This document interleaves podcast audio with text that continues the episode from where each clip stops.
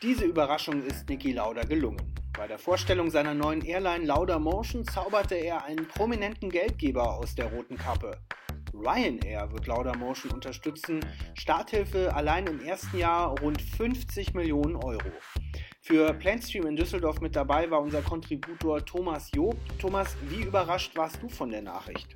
Eine sehr, sehr große Überraschung. Ich war ja da mit dem Kollegen Daniel und wir haben dort gestreamt und haben so circa 10 Uhr relativ pünktlich angefangen. Da waren die Herren noch gar nicht im Raume und haben schon in den Kommentaren, da hat schon einer von den Zuschauern uns geschrieben, ey, guck mal rein, da gibt es Meldungen, dass äh, Ryanair sich beteiligt oder das Ganze übernimmt.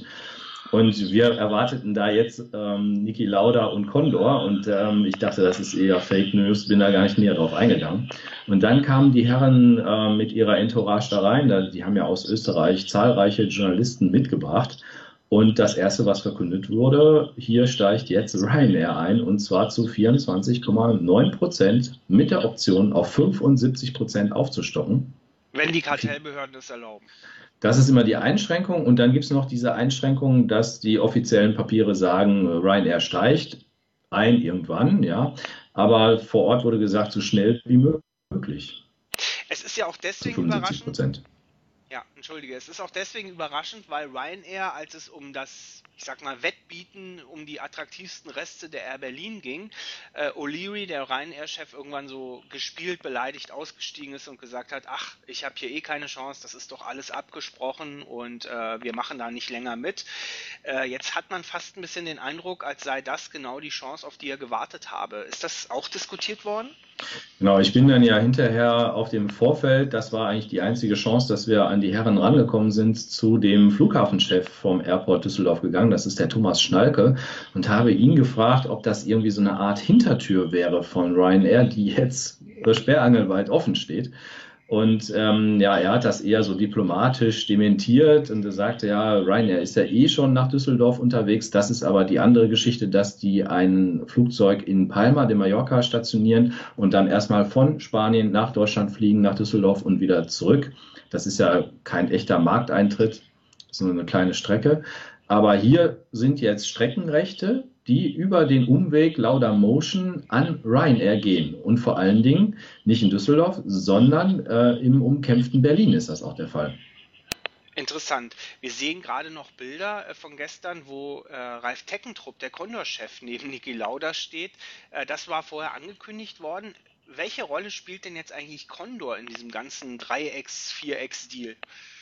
Also Ralf Teckentrupp ist ein sehr erfahrener Mann. Ich glaube, der ist schon seit 14 Jahren Chef der Condor und das ist also wirklich jemand, der äh, da keine Mine verzogen hat, der war aber sichtlich überrascht. Ich hatte auch versucht, ihn ans Mikrofon zu bekommen oder ihm einen Aufkleber zu schenken, aber er ist relativ schnell an mir vorbeigegangen. Er wollte da also keinen größeren O-Ton abgeben. Die Condor ähm, ist jetzt da auch von überrascht worden, von diesem Deal, definitiv. Aber welch, welche Beziehungen haben die jetzt zur Lauder Motion? Ja, also weiterhin ist äh, die Zusammenarbeit natürlich aktuell. Es ist jetzt nicht so, dass jetzt hier Condor komplett rausgedrängt wird. Also da soll es vor allen Dingen im Vertrieb ähm, eine Hilfe geben seitens der Condor, denn die Condor ist bestens vernetzt mit den deutschen Reiseveranstaltern, die ja in diesen Märkten Deutschland, Österreich und Schweiz ganz aktiv sind, ob es jetzt Thomas Cook ist oder eben die TUI, mehrheitlich Thomas Cook.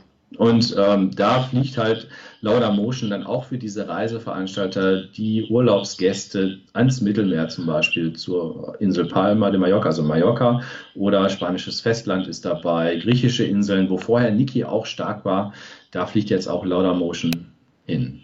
Kannst du ein bisschen was zur Flotte und zum Streckennetz dieser neuen Airline Laudamotion sagen? Das sind, ist also das alte Niki-Fluggerät, hat man auch gesehen. Wenn man die Bilder von Niki Lauda sieht, dann äh, sitzt er da in diesen Ledersesseln. Es ist einfach äh, vor allen Dingen eine Air Berlin-Bemalung gewesen und wo wir vorher darauf vorne den Niki-Sticker, also den Aufkleber gesehen haben, der ist jetzt einfach abgekratzt worden, hat irgendjemand abgeknibbelt irgendwo und dann eben diese Lauda Motion-Schriftzüge dort drauf gemacht. Es ist ein Airbus A320 und Airbus soll die Flotte stellen für Laudamotion. Wie viele Flieger werden die haben? Es werden insgesamt 21 dann sein. die sind erforderlich, um diese Slots bedienen zu können.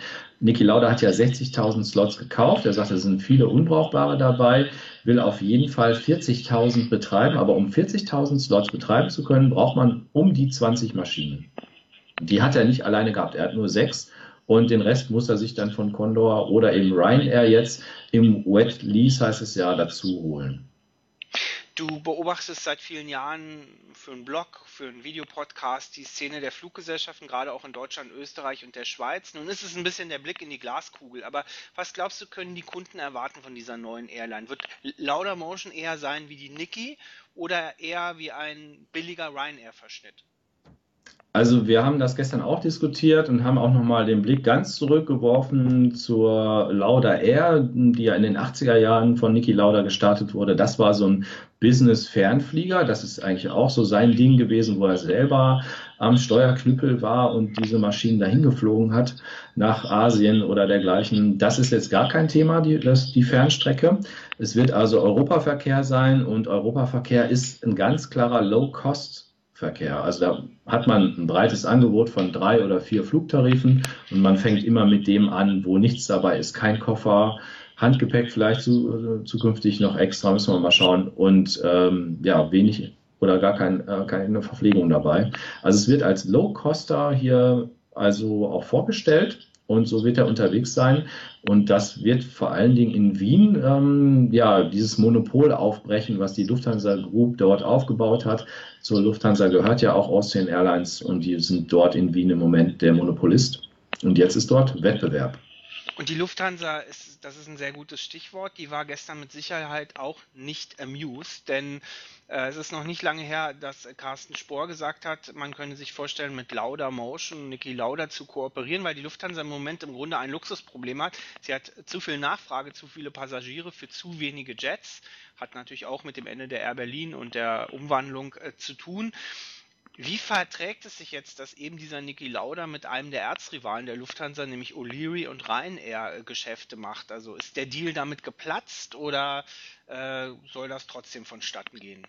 Also was man gestern auf der Pressekonferenz auch gesehen hat, ist, dass Niki Lauda ein sehr, sehr umgänglicher Typ ist und der spricht, ich will jetzt nicht sagen mit jedem, aber er hat sich zum Ziel gesetzt, mit allen irgendwo auch mal zu sprechen.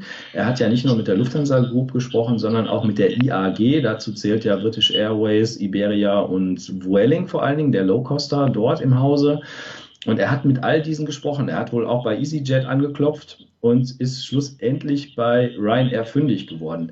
Die Lufthansa wird da nicht begeistert sein. Ja? Es war kein Vertreter gestern äh, dort zu finden, der sich begeistert darüber geäußert hat. Und das hatten wir auch gestern dann äh, unter uns Kollegen da auch festgestellt. Das ist ein Angriff. Und normalerweise werden solche Angriffe dann auch abgewehrt, ja, dass man guckt, auf welchen Strecken kann man da die Konkurrenz dann auch ausstechen.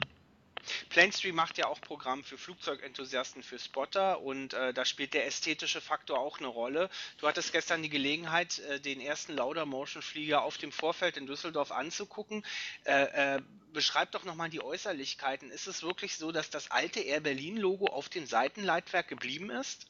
Genau, hinten dran Air Berlin, vorne ein Aufkleber. Und ähm, das hatte ich mir auch unbedingt als Frage notiert, um an Niki Lauda ranzukommen. War aber nicht möglich, so, so viele Journalisten vor uns, die da den Weg versperrt haben.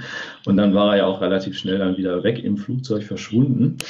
Ähm, aber er ist selber auch darauf eingegangen, denn er hatte wohl in Wien bei der ersten Pressekonferenz genau diese Fragen schon gestellt bekommen und hat als, auch als eines der ersten gesagt, das ist jetzt Stand heute die Variante, wir müssen jetzt schnell in die Luft, aber wir planen neue Flugzeuge zu kaufen. Da wird es also Airbus A320 Neo geben und die werden auch eine neue Bemalung bekommen. Also ich habe äh, gestern so gesagt, das ist keine New Livery, was er uns hier vorstellt, sondern eine New Stickery, ja? also weil es einfach nur Aufkleber sind. Aber es wird sich ändern. Das hat er also versprochen.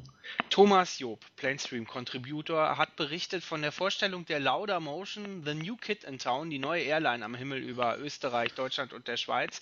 Wir sind sehr gespannt, wie sich das entwickelt und mit Niki Lauda ist auf jeden Fall ein sehr glamouröser Vertreter jetzt wieder zurück in der Branche. Vielen Dank, Thomas. Ja, bitteschön.